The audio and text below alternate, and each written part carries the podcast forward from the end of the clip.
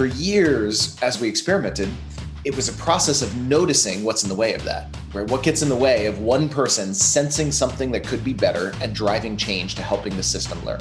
We need accountability. We need some way of breaking down work, of you know, uh, organizing who does what, of setting expectations. So we need something to do those things. We didn't want them thinking. We didn't want their creativity. We wanted their control, right? We wanted to, to make sure they followed standard protocols and complied.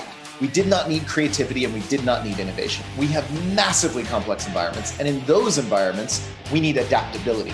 We need innovation, we need creativity, and we have a literate workforce full of people that want to contribute more than just shut up and do what you're told.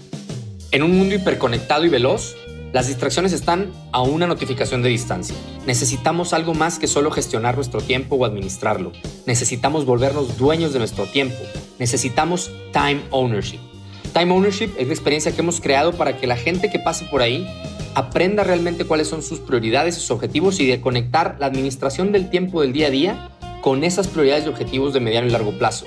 Una mezcla increíble de tácticas, técnicas, estrategias y experiencias de gente súper, súper exitosa en la administración y en la gestión y en el ownership de su tiempo.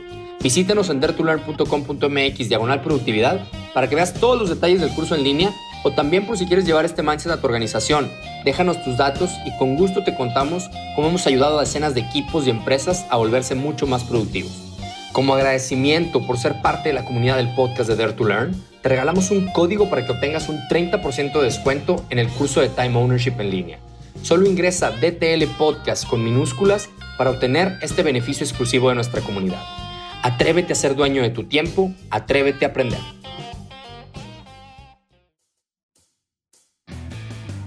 Hola, ¿qué tal amigos y colegas de Dare to Learn? Bienvenidos a un episodio más de este su podcast.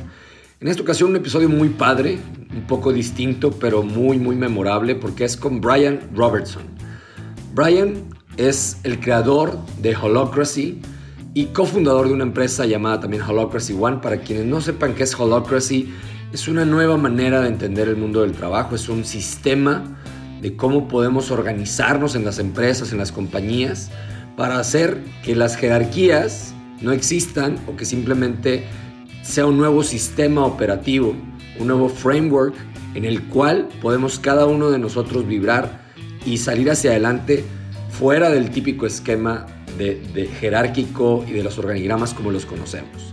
En este episodio, Brian nos cuenta la importancia de este sistema de Holocracy y de cómo nos permite que los equipos, la alineación, el accountability, la creatividad, la innovación realmente sean la médula espinal de cómo funciona una organización y por qué da resultados, por qué empresas tan exitosas como Sapos, que sabemos que recientemente Tony Hayes falleció, pero que fue una de las personas más convencidas de que esto iba a funcionar y funcionó y es extremadamente exitoso.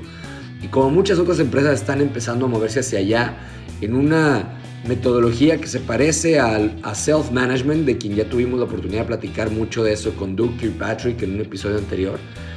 Entonces yo estoy muy emocionado porque yo, como un eh, rebelde corporativo que me considero y que Dare to Learn espero que sea también ese lugar donde ustedes puedan encontrar nuevas maneras de ver el trabajo, nuevas reglas del juego y nuevas maneras de aprender todo el tiempo y reinventarse, pues Holocracy es un gran lugar donde, donde empezar y un gran experimento a intentar en sus equipos y en sus organizaciones. Eh, Brian es el autor del libro con el mismo nombre, Holocracy, The New Management System for a Rapidly Changing World. Y literal es que le hace honor al título de su libro porque con el mundo como está cambiando, necesitamos nuevas maneras de ver la manera en cómo trabajamos, de ver el futuro del trabajo y de vibrar en ese futuro, hacerlo más divertido, más lleno de propósito y Holocracy es un gran lugar donde empezar. Hay muchas otras metodologías, pero estoy seguro que esta es de las que más ha agarrado vuelo en los últimos años y es por una razón muy clara, porque funciona y porque nos ayuda a todos a hacer nuestra mejor versión profesional de nosotros mismos y nuestra mejor versión de nuestras personas en el mundo del trabajo. Entonces, hay un gran reto en la adopción de este sistema. El hecho de que estemos en trabajo remoto ayuda muchísimo porque está diseñada para la autonomía, para el accountability, para que las cosas sucedan sin que nadie nos tenga que estar respirando en el oído. Entonces, pues es un gran, gran framework para empezarlo a implementar. Así que Brian, Brian en, esta, en este episodio nos explica por qué la curiosidad es crítica, el aprendizaje es crítico para que esto funcione y para que en el futuro del trabajo todos salgamos adelante. Y nos, y nos pusimos a deconstruir esto del sistema Holocracy para ustedes, para que mañana puedan empezar a accionar algunas de estas cosas y, ¿por qué no?, todo el sistema en sus organizaciones y en sus equipos. Los dejo con la entrevista de Brian y espero que la disfruten tanto como yo. Y como siempre, atrevámonos, atrevámonos a aprender. Hasta luego. Hello everyone, welcome to one episode, one more episode of the Dare to Learn podcast. We have a great guest today, Mr. Brian Robertson. You already have uh, heard me um, presenting him as the creator of a holacracy, and I'm pretty sure we're gonna learn a lot uh, from him as we normally do with our guests. And I want to say thank you, Brian. Thank you for being here. Thanks for having me. It's it's great. It's great to to to have one more conversation around a topic. We have had similar guests in the past talking about self-management, the future of work, we have had contact with people you may know as Doug Kirkpatrick and the, the guys of Corporate Rebels. And I, am pretty sure this conversation will be a, a good uh, way to connect the dots with, with them. Uh, but well, it, it's my pleasure and, my, and, an honor to have you here. And if you are okay, no, happy to be here. Great. Wonderful. If you are okay, let's let's dive into it and let's do it. A podcast about learning and the future of learning and learning organizations, we're going to start with the, the question we ask everyone like what is something about learning that it's that you think is clear to you but not so clear to other people? Maybe even obvious. Yeah. For, for me what comes to mind is the relationship between presence or consciousness in general and learning. Uh, you, you don't have the opportunity to learn unless you first perceive. So uh, that which we perceive is is that which we can be present to right and conscious of. So for me it's it's if i want to maximize learning in my life i need to maximize my presence. I need to be really here fully here. Not in my head not in whatever i was doing before not you know thinking about what i'm doing tonight or or whatever but completely awake alert conscious here in the moment. Uh, otherwise i don't perceive. And if i don't perceive i don't get the data that gives me gives me the opportunity to learn so I think for me, I'd say it's its presence is the root of learning. That's great and quite a challenge these days. So it, thank you, thank you for that because I think it, it, it I don't know if it's not obvious to a lot of people, even though we say it's it's sexy to say it, it's fancy to say it, but it's not obvious to people how to do it, and we can maybe connect in the, in the later in the interview with that, and, and maybe you can tell us your practices to to actually achieve that level of of being present. So, uh, as, as, as I already mentioned, uh, and I introduced you on, on your background, but it would be great to try to connect some milestones of your story uh, to learning, if, if, if that makes sense. If, if you can mm-hmm. tell us about that. Oh, I'd love to. So, it's funny. My whole story was was really a learning journey. I um, it's hard to know when to start, but uh, let me start with the software company that I ran that eventually led to Holacracy. Uh, that that company was itself a learning laboratory, right? So I, I, started in it was 2001. I started my first like sizable real company, a software firm, and um, I, I had this burning sense that there's just got to be a better way to run a company and I had no idea what it was. but I had been in big corporations. I had been in in uh, I, I, even in smaller other companies, and they all left me feeling like this is painful. There's got to be a better way. You know, uh, the, the the waste I saw, the the number of times where the system couldn't learn, right? We couldn't drive change to help the company learn when it desperately needed to, even when the wisdom was in in in the organization. Uh, it was it was huge. It was so much in the way, and so I just had this sense of I want to find a better way, but I have no idea what it is. So I, I turned my software company into a laboratory and said, we're just going to experiment, right? We're going to go out and try anything and everything we can find. I, I, read all the business books and management books, and we tried every every last thing I could find to try. And then we started innovating and pioneering. And um, really what drove that was a question, which to me is you know almost always at the heart of, of learning is a question or, or uh, a curiosity. And for me, the curiosity was how can we how can we unlock the creative potential of the people in a company, right? How do we build a system where anything that anyone senses anywhere in the company can be used to learn to drive change, right? So for years, as we experimented, it was a process of noticing what's in the way of that, right? What gets in the way of one person sensing something that could be better and driving change to helping the system learn.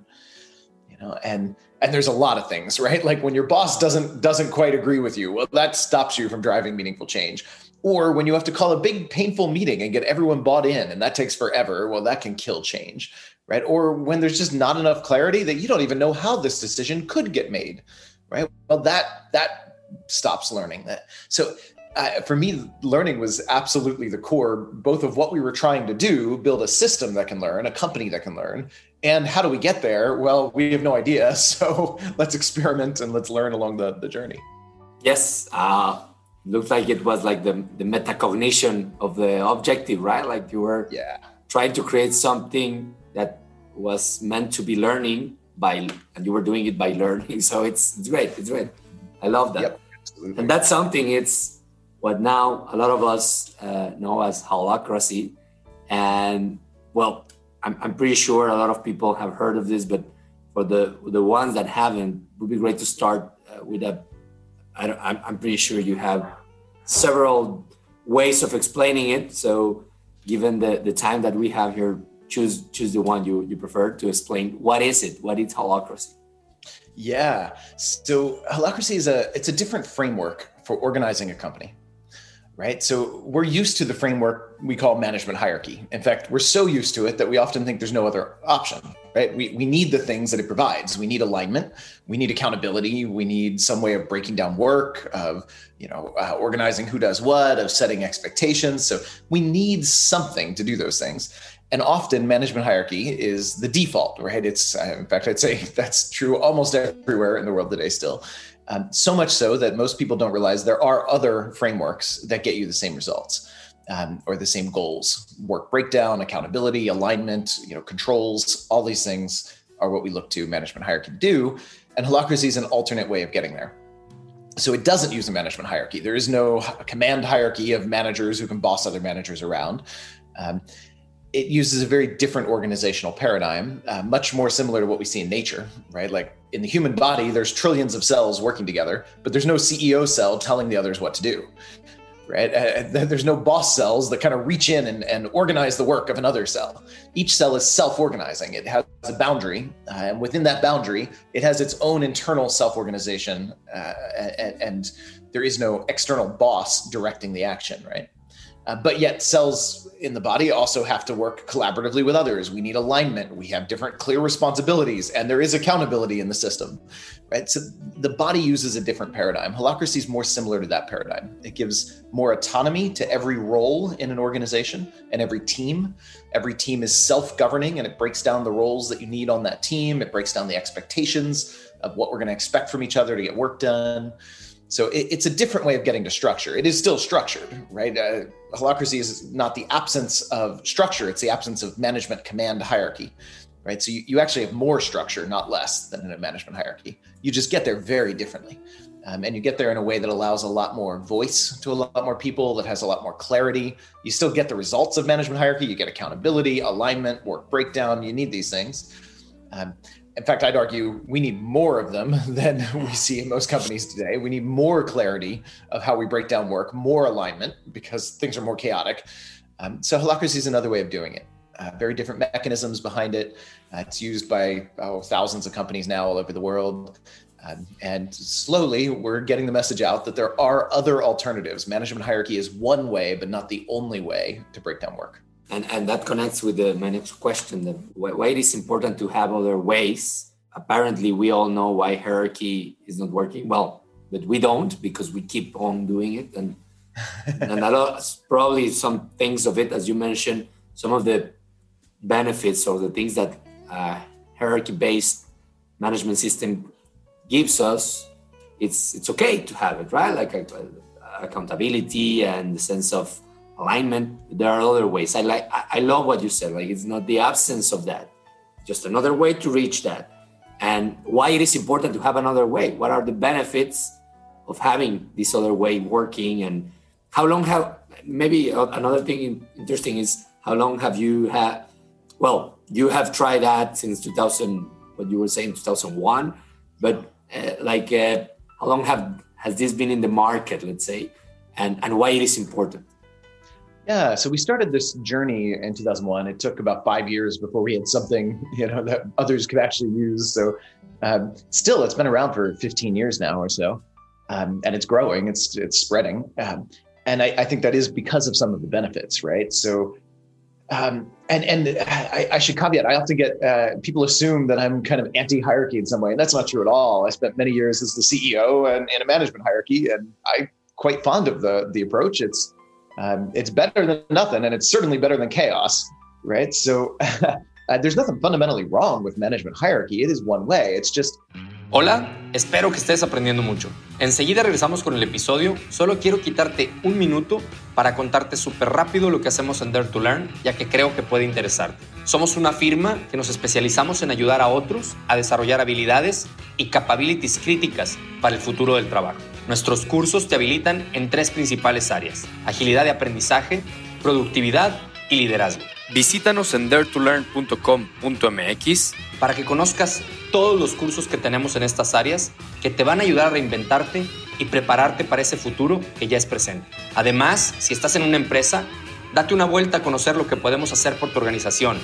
Más de 10 años y decenas de clientes nos avalan como el hub número uno de aprendizaje organizacional en América Latina. Como agradecimiento por ser parte de la comunidad de Dare to Learn, te regalamos un 30% de descuento en el curso de Time Ownership en línea. Solo ingresa D2L Podcast, todo con mayúsculas, en la página del curso de Time Ownership y obtendrás este beneficio del 30% de descuento exclusivo para nuestra comunidad. Atrévete a ser dueño de tu tiempo, atrévete a aprender. It emerged in a different world. Uh, our modern would you say it's it's easier as a boss? Yeah, it's it's simple. I mean, that's yeah. one of the big benefits. It's just just do what the boss says, right? Yeah. Like the boss will figure it out, right? In one hand, that's simple. Another hand, that's really complex. When the complexity in the environment grows, that simple solution doesn't result in a simple system, right? Sometimes the simplest possible system doesn't come from the simplest solution, right? So what we end up with in an environment where there's a lot of change, uh, where there's a lot of complexity in the world around us, management hierarchy starts failing. It works really well when you have simple static environments, which is the world it, it grew up in, right? It, management hierarchy in its modern form was pioneered in a world where most of the workforce was illiterate. We didn't want them thinking. We didn't want their creativity. We wanted their control, right? We wanted to, to make sure they followed standard protocols and complied. We did not need creativity and we did not need innovation. And in that world, management hierarchy thrives. If you have a static environment where you don't need creativity, you don't need innovation, you have a largely illiterate workforce, right? Again, the conditions in which management hierarchy grew up, it's a really good system. But increasingly, I don't know many businesses in the world today, definitely none that are listening to your podcast, where that's true. today, we have insanely dynamic environments the pace of change is faster than we've ever seen it before as a human species, and by a lot, not just a little. This is an incremental change. This is exponentially increasing complexity and speed in the world, right? We have massively complex environments, and in those environments, we need adaptability we need innovation, we need creativity, and we need it from everyone. And we have a literate workforce full of people that want to contribute more than just shut up and do what you're told. They want to give their hearts, their minds, right? We, we've a workforce that desperately wants that, especially in the younger generations. So Holacracy is simply built for that world. And as far as benefits, why do we need it? It's that. It, it, it fares better than management hierarchy when you need those things in those kind of environments. It unlocks that, that potential and we see that. Uh, there's results. Harvard uh, has studied holacracy now. There's been some really interesting results. Um, it's showing again and again that it, it has benefits, significant benefits over management hierarchy. Great.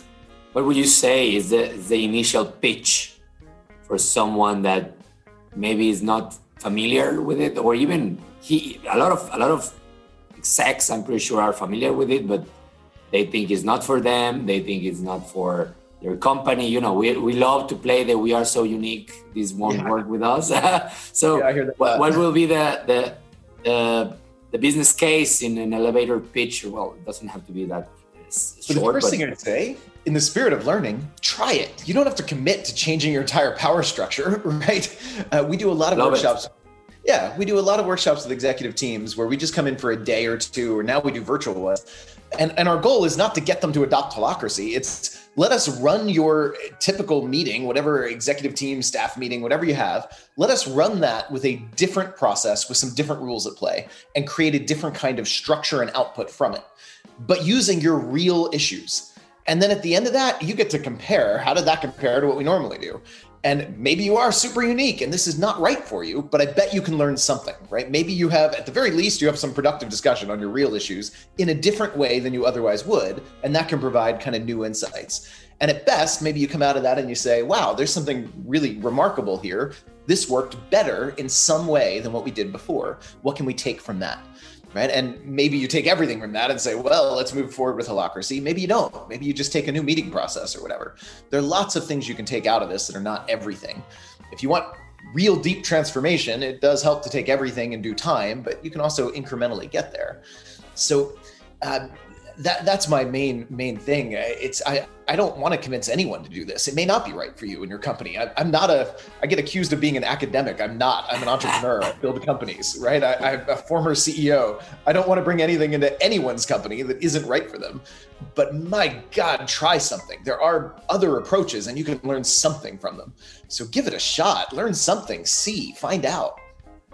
Love it. Love it. Yes, I totally agree. And, and that connects perfectly that connects perfectly with the learning spirit that, of this podcast and the people that listens to us. And uh, we had uh, my friend my dear friend Doug Kirkpatrick which i uh, learned from him very early the days. I think it was 2009 or 2010 when i heard about him and the morningstar case on self-management. And yeah. he came and he explained to us what, what self-management is. Is what's the difference? I think it, it would be it's an interesting question. Maybe not. I hope uh, not the typical question you are asked in every invitation. But what's the difference if you have to compare self-management with holacracy? What will it be? Yeah, I'd say self-management is is it's the broader umbrella term for uh, an approach to organizing that instead of vesting power in a management hierarchy relies on some kind of self-organizing process or coordinating structure right? You don't necessarily need bosses, but you do need some kind of coordinating structure. And self management is the broader term for having a coordinating structure that doesn't use management hierarchy. So, holacracy is a framework for self management. It is a type of self management. Morningstar's method is another type of self management, although Morningstar's method is more custom designed for Morningstar. It works really well for them. It's not as broadly applicable. It works in some other kinds of business, but it, it hasn't spread that far because it's a framework that works beautifully for the company that kind of created it for themselves and in some other organizations too. Whereas holacracy is a generic framework. It's meant for anyone that wants to adopt self management this is a framework that gives you uh, uh, you can still customize your company within it but it at least gives you guide rails for how to do self-management. So or to say another way uh, if self-management is the goal holacracy is the means to get there. It's the way. Like it. Love it. All right. All right. It's clear.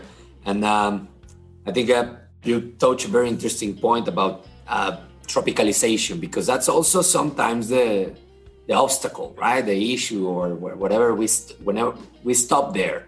Because that's yeah but that's generic. Yes of course but it's it's it's like the the guardrails to get there. So uh, i think you you are on point. For saying that this is a framework and you need to work on it and you're probably gonna get with your own end up with your own particular practices and that's okay. That thing that give give yourself permission to have your own tailor-made format of this that, that's is that the spirit yeah. So if if you think of management hierarchy itself is just a framework, right? It's not telling you how to market your products, how to hire people, how to uh, you know pay people. It's just a framework that gives you some basic structure within which you can customize. And holacracy is the same way. It's not telling you your business processes. It's not telling you how to hire, fire, pay. It's not giving you uh, how to, you know, the specific roles you should have. All it's doing is giving you the framework to figure out how to customize without relying on a management hierarchy to do it, a different framework. So it's not a one size fits all kind of thing. It's a loose, flexible framework within which you're going to have to customize a lot to fit your unique organization.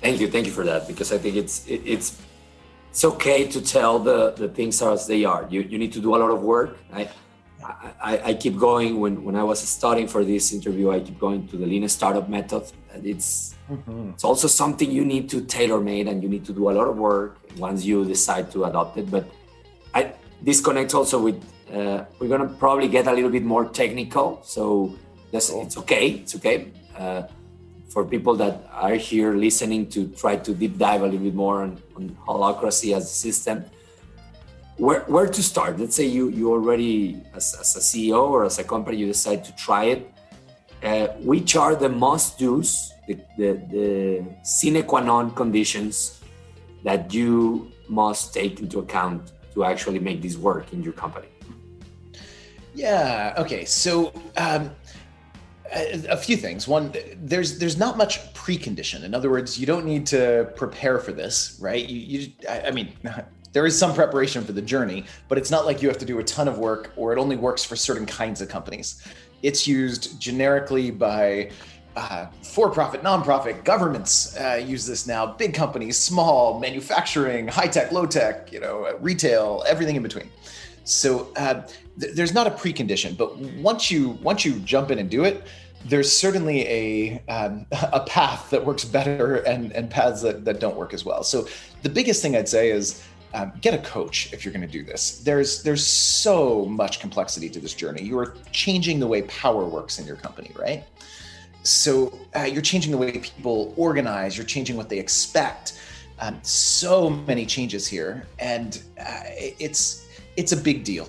So if you can get a coach, if you can't, at least somebody internally trained right? Send somebody to learn and become your internal coach as best they can. Um, there's a lot to it. So holacracy is a constitutional approach. There's a, a constitution that defines the power structure, kind of like the, the the rule book for a sport, right? Like you go and play soccer. Well, there's a set of rules, and the set of rules make sure there you don't need a boss that's just making up the rules as they go. Every player on all the teams kind of knows the basic boundaries. Within those boundaries, they have a lot of freedom and they self-organize and they they lead their piece. Holacracy is similar. There's a rule book, a constitution, that becomes your new power structure. And there's uh, the Holacracy Constitution. It's a generic open source document, and it's broken down into five sections. And each of those sections is kind of one major piece of Holacracy. So there's kind of an incremental way to roll it out, right? Start with one, add another, add another, whenever you're ready. Each of those pieces kind of focuses somewhere else. So the first one, the foundation, is get clear on roles. So Holacracy gives a way of describing work that's more clear than what we have in management hierarchy. Right? management hierarchies, we use things like job descriptions, but when was the last time you went and looked something up in your job description? Right? They're irrelevant. They're out of date. They don't matter. With Holacracy, it's it's much more real, right? The role descriptions actually contain real clarity of how the team works together, what you expect of each other. Um, so Holacracy gives you a language for here's how to define roles. And it's not one role per person. We fill many roles in life and in work. I fill 20 roles in my company in five different teams. Right. So Holacracy gives you this language of how to define roles, which also breaks down who controls what. Right? Who do I need to go to if I want to update our website or if I want to change a pricing model? You know, everything is clear and defined who controls what and what we expect of each other.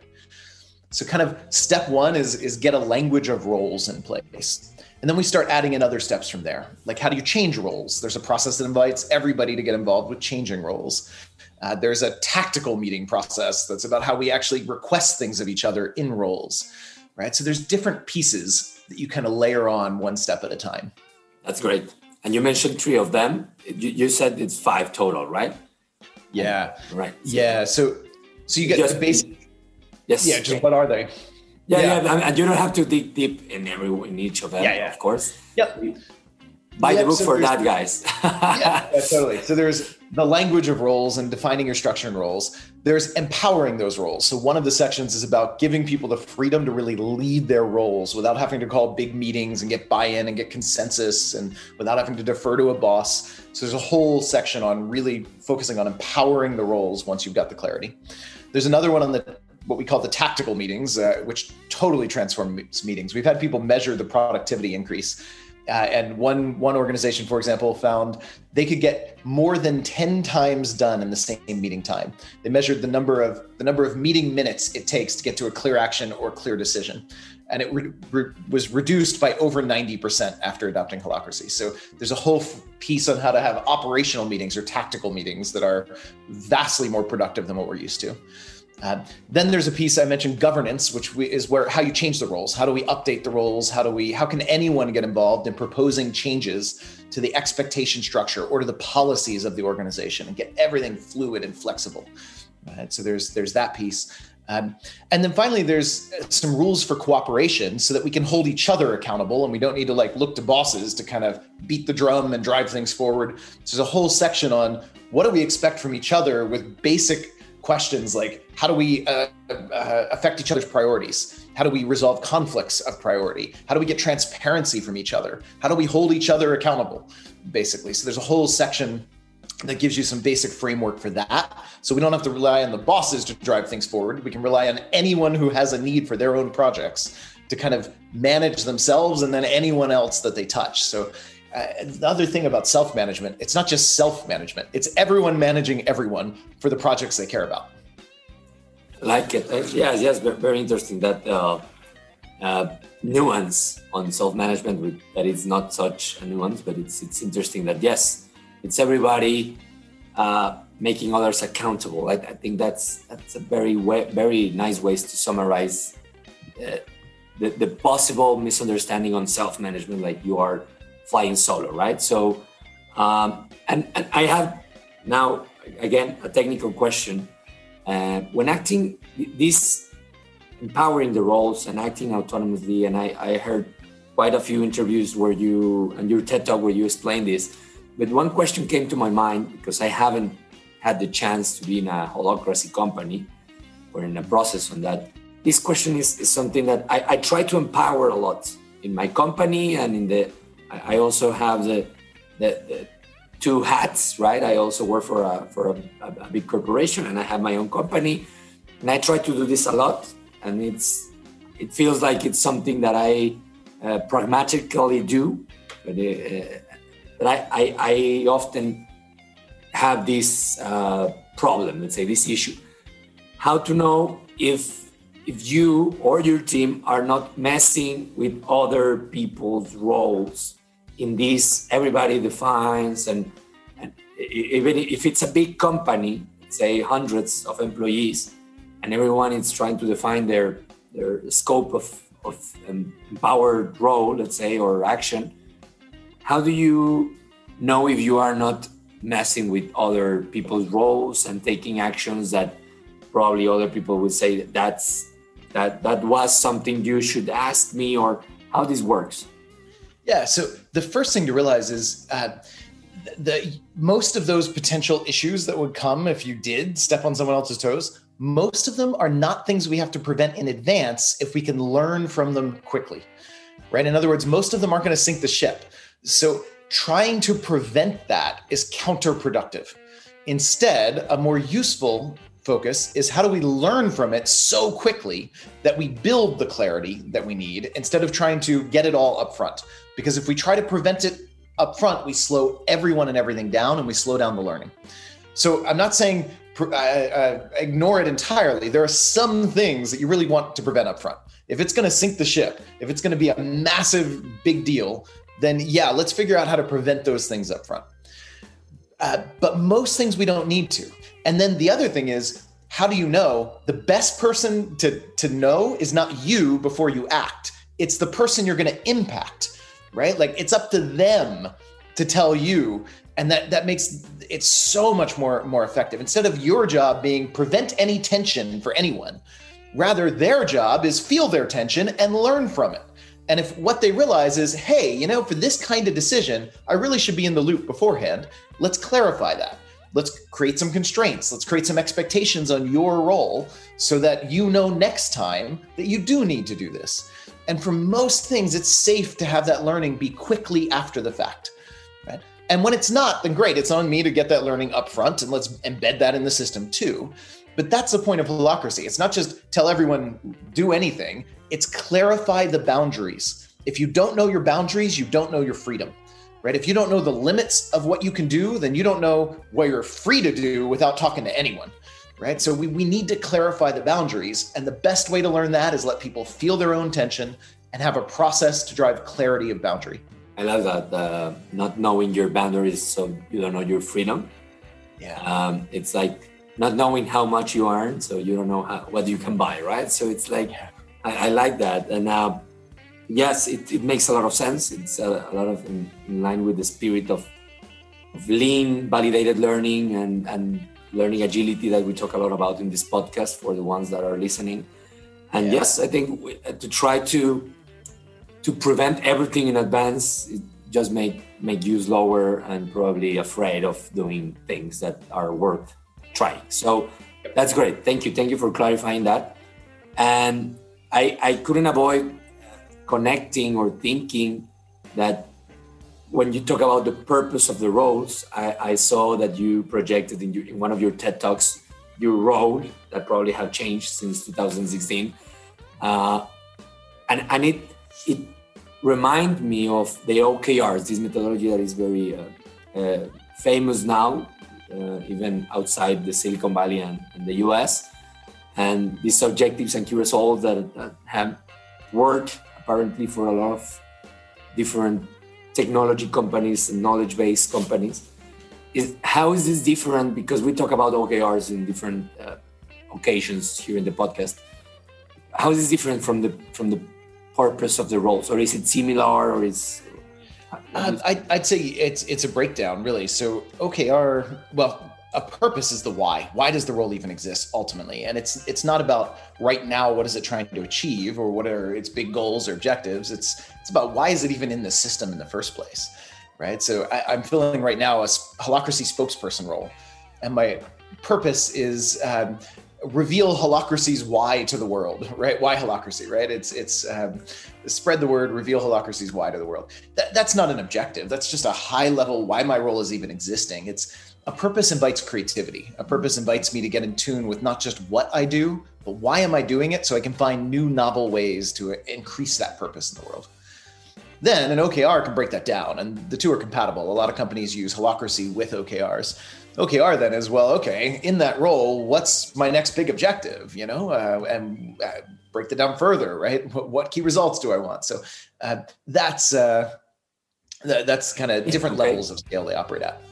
Got it. And the teams and the people in in holacracy, they have purpose and objectives. They they do have both, right? Like um, so by default, holacracy focuses on more of the structural elements, the purpose of the role, and the what do they do? What are the accountabilities that you can count on that role for as ongoing activities? Um, it'll give you the guidelines, like what are the or the uh, guide rails, the boundaries. What can't you do? Right? It limits that stuff. What it doesn't focus on uh, intentionally is how do you break down specific objectives. It leaves you free to use OKRs for that or whatever. So uh, it's it's compatible, but Holacracy intentionally isn't focusing on the operational goals and objectives. It's focusing on the structure of how you get there and who does what along the journey. All right, all right, got it, got it. Thanks. And um, well, I hope that uh, having this conversation with me now is helping you to your purpose. yes, it is indeed. Thank you very much. All right, and uh, well, is it?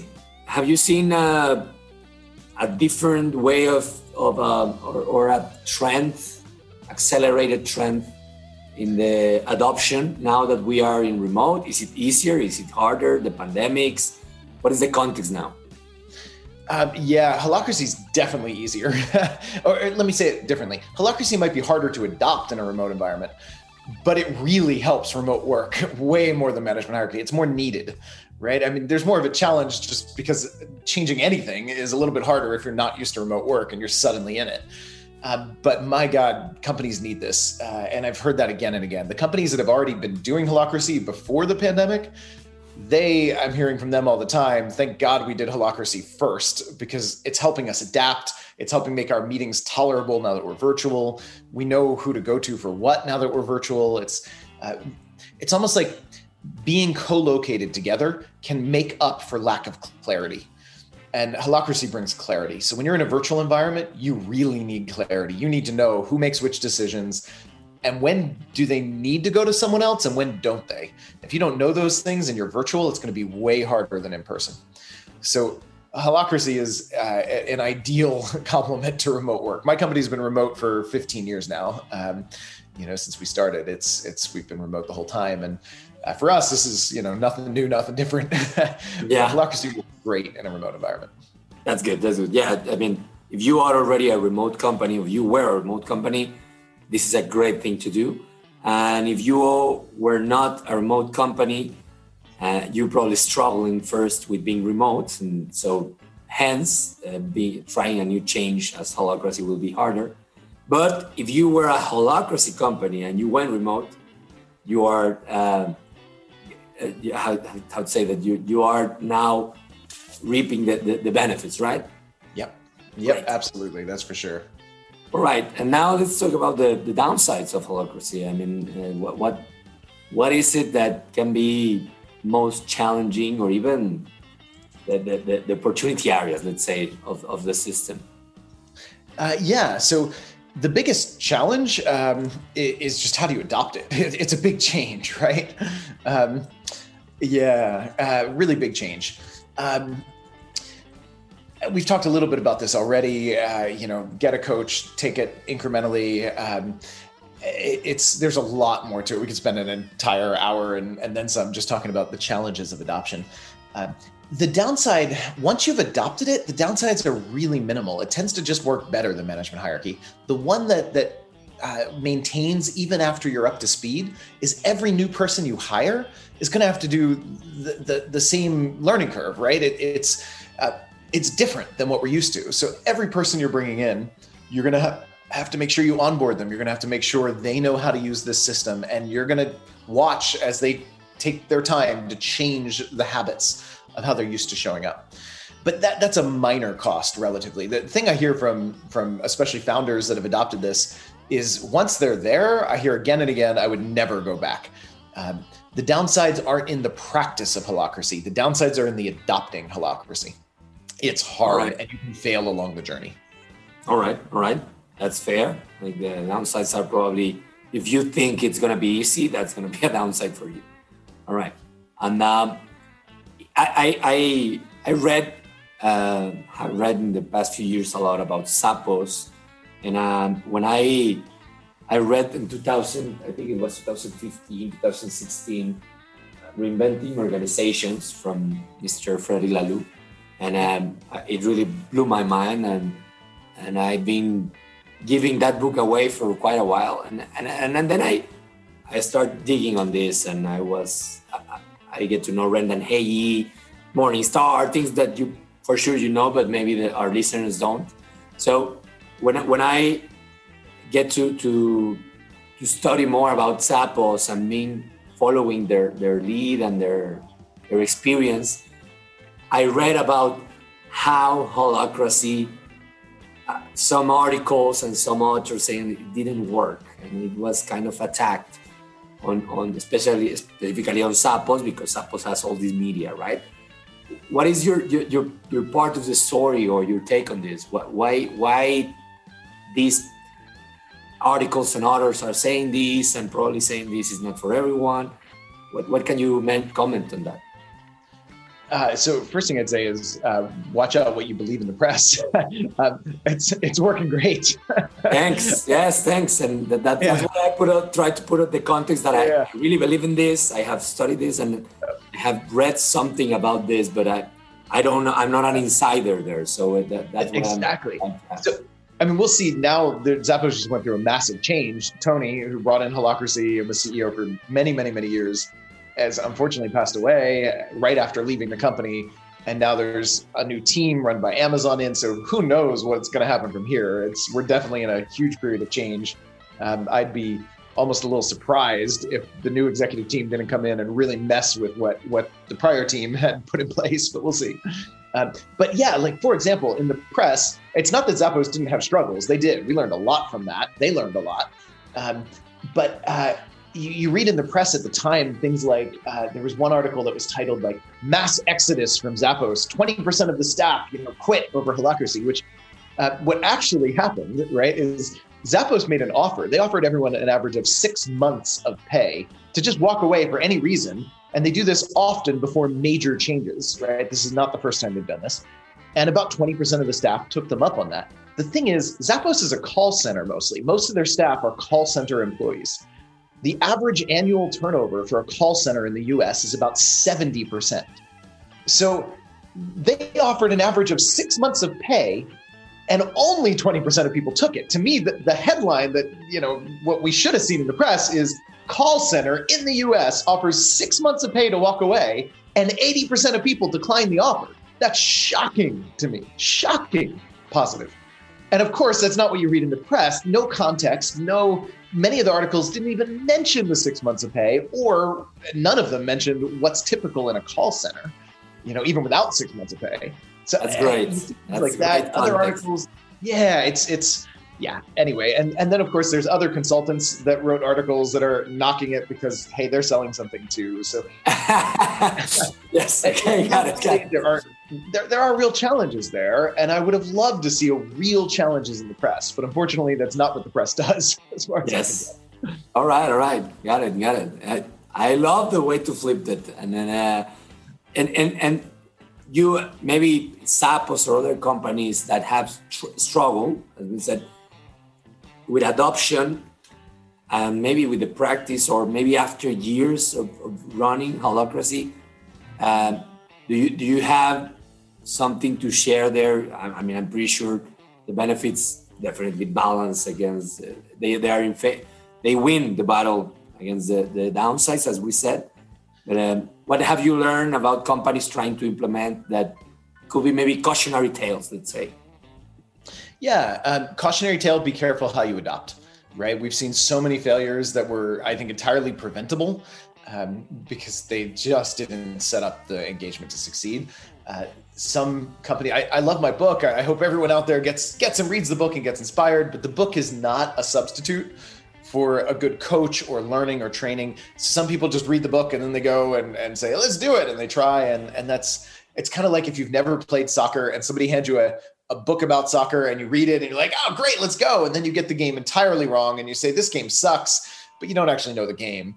Um, so that that's unfortunately common. Uh, sometimes um, what people try to change the rules before they even understand them. So you know we'll see people um, saying well you know this is great but we don't think we should do it this way and they start messing with it. And what they end up with is some bastardized process that just doesn't hold together and doesn't work. Um, you know again kind of like well let's play soccer but we've never played it. But you know this rule about you can't touch the ball with your hands that seems stupid. You know let's just drop that rule. And then what you end up with is not a fun game at all and you say well soccer sucks you know um, so I, I, that's another common one. Don't mess with it until you understand it. Like try it by the book first. You can mess with it later, but like get it, understand it with a good coach. You know, how would you learn a practice? Holacracy is not an intellectual thing; it's a practice. How do you learn any other practice or sport? You learn it by playing the game, ideally with people who have played it before, and you know it takes practice. It's not an overnight thing, no matter how smart your team is, right? So um, treat it that way. Treat it as a practice that you're going to get into you're going to get get coaching you're going to you're going to do for a while and then you're going to figure out okay now how do we adjust our practice? What do we learn from this right? I like it. Yes I, I, it's a good message about the fundamentals of anything. And then and then you start uh, improvising no? it's like jazz but you need to learn to play the actual the actual drums and the sax and everything. All right. So um you think that's the main reason it hasn't i don't know if, if you will say it hasn't taken off. You mentioned hundreds of companies using it. Were you expecting this to happen faster? Or this is the pace that you thought will be adopted? Or there's something preventing it from from being more popular?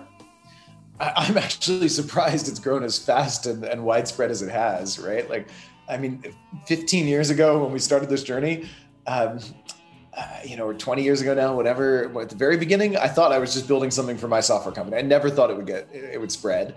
And then I thought, well, this is cool, but let's make it a more generic framework. And I did that, and, and then I thought maybe you know maybe half a dozen, a dozen other companies will do something with it. And um, and here we are, and it's thousands all over the world. Um, when we first coined the term holacracy, there was zero Google hits for holacracy, and today there's like half a million pages out there that are referencing and talking about holacracy, at least that have been indexed. I'm sure there's more that haven't been, right? So, I mean, all of that is is is pretty pretty cool. It's it's I'm shocked it's grown this much when it's such a departure from what we're used to.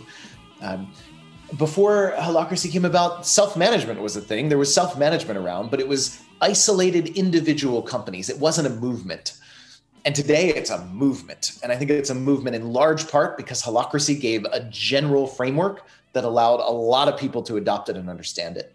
Uh, in the same way that before the early, you know, computers came along, there was a hobbyist movement of people hacking together computers in their garages. But then along comes Apple with a generic offering, a platform and then suddenly like there's a microcomputer revolution you know? And and, and i think holacracy kind of gave that impetus of here's a generic standard framework that lots of people can easily adopt without having to take 10 years to home grow and customize something. Um, and uh, I, am surprised it's grown this fast this much. Is there stuff in the way? Absolutely. Um, one of my favorite quotes about evolution and learning in general is uh, from Ken Wilber. I, I, don't remember if it's his or uh, I think he's paraphrasing somebody else's.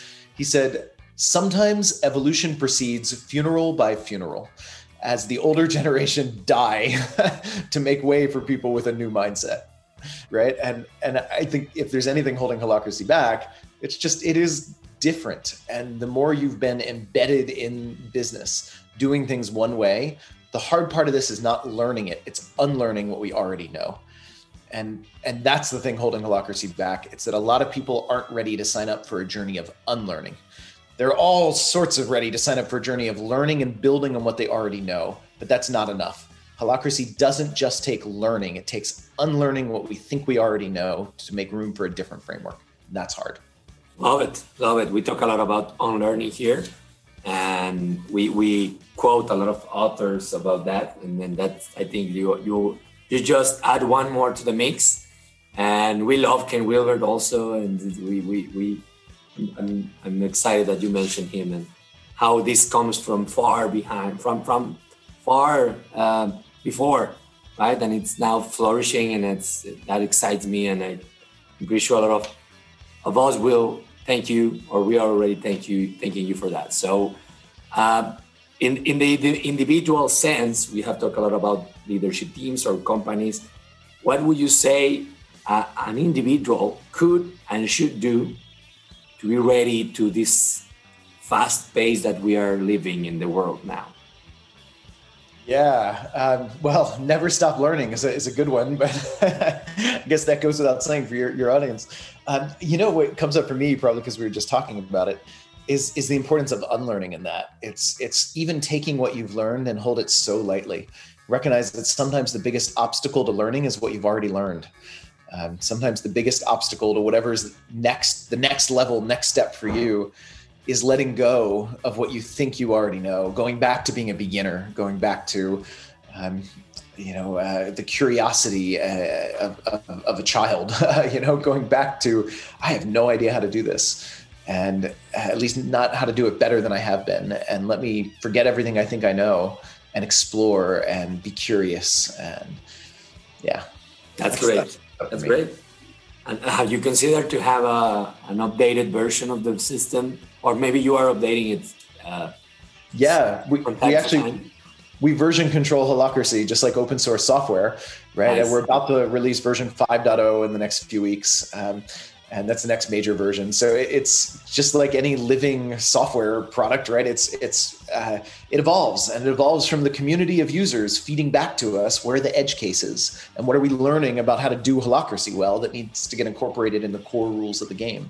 So yeah, a constant process. I love it. I love it. And you you you uh, make me remember things like a lot of a, a lot of other methodologies that have taken off, like lean startup or sprint or design thinking, and and seeing this hype with something so fundamental as yeah self management and holacracy, it's, it's exciting. It's goosebumping, and it's, it's thank you, yeah. thank you for that because mm. well, we are we're getting to our closing questions, so I wanted to make that clear that it's uh, it's great to to have you guys in, in the world of work.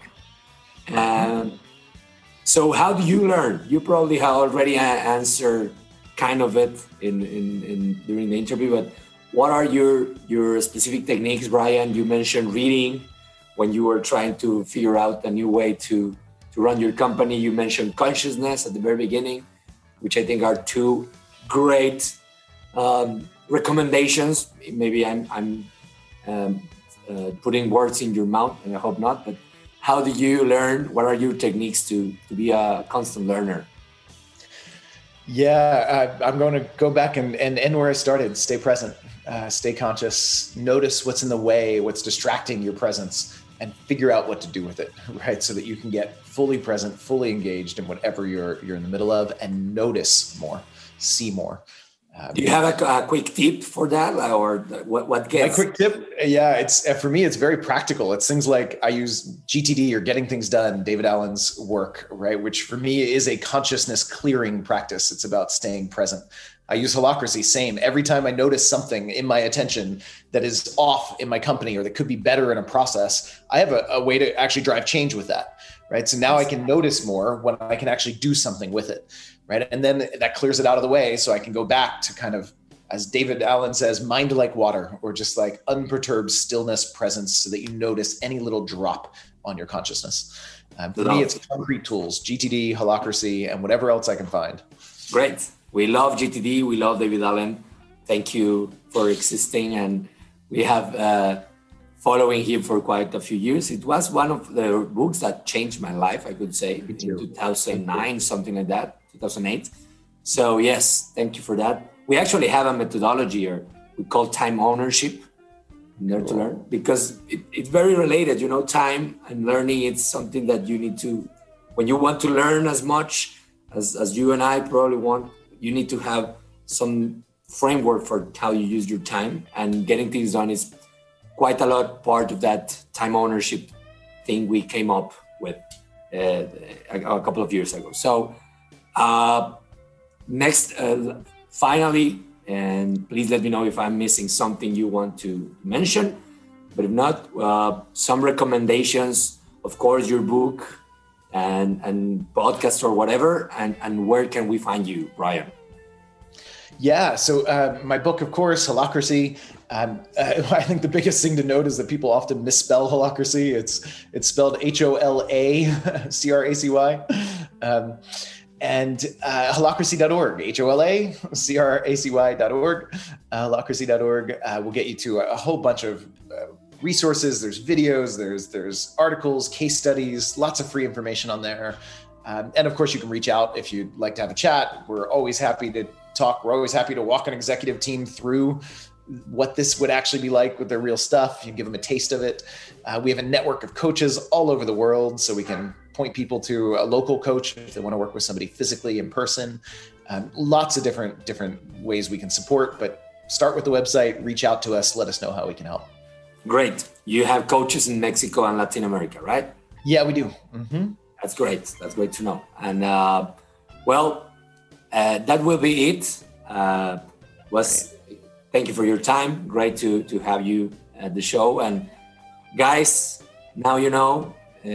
Think big, but start small.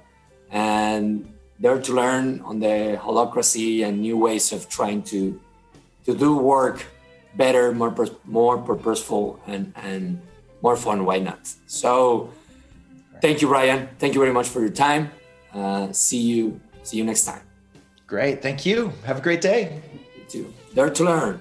Muchas gracias por acompañarnos en un episodio más del Dare to Learn podcast. Estoy seguro que, como yo, debes haber encontrado muchísima sabiduría y muchísimos insights y cosas súper interesantes de lo que nos compartió nuestro invitado. Y quiero pedir un favor para que seamos más la comunidad de Learning Explorers, para que seamos más los que estamos en ese camino del aprendizaje continuo comparte lo que hayas aprendido, ayúdanos a que esto le llegue a más personas, compártelo con alguien que le pueda servir, compártelo en tus redes, compártelo en las nuestras, coméntanos, nos encantará saber qué es lo que estás aprendiendo y poder tener una conversación ahí. Eso es lo que hace que esto gane tracción y que cada vez seamos más este, los, los, los convencidos del poder del aprendizaje, los que no dejamos de aprender todo el tiempo. Te pido que si puedes nos des ahí un, like, un review en, las redes o en, directamente en donde escuches tus podcasts. En Instagram nos encuentras como Dare to Learn MX y en todo el resto de las redes como Dare to Learn. Y a mí particularmente, si hay algo que quisieras decirme a mí, estoy como diego arroba daretolearn.com.mx, me puedes mandar un correo o escríbenos a podcast arroba daretolearn.com.mx, nos encantará saber de ti y tener una conversación directamente.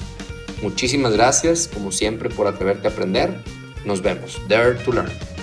Y no me puedo ir sin agradecer, como siempre, de todo corazón a la gente de preproducción, producción y postproducción que hace posible estos podcasts. A nuestros socios de NET, agencia de diseño, que con ellos hemos podido llevar los podcasts de Dare to Learn al siguiente nivel, ya que ellos impulsan a las marcas y su visión de negocio a través del diseño, branding y marketing y producción de contenidos para que las marcas logren su mejor versión de sí mismo. Y bueno, nosotros en conjunto con ellos hemos podido desarrollar podcasts corporativos para muchas organizaciones, lo cual también me da muchísimo gusto. Y si estás interesado, mándanos por ahí un correo a podcast.com.mx y te contamos más acerca de eso.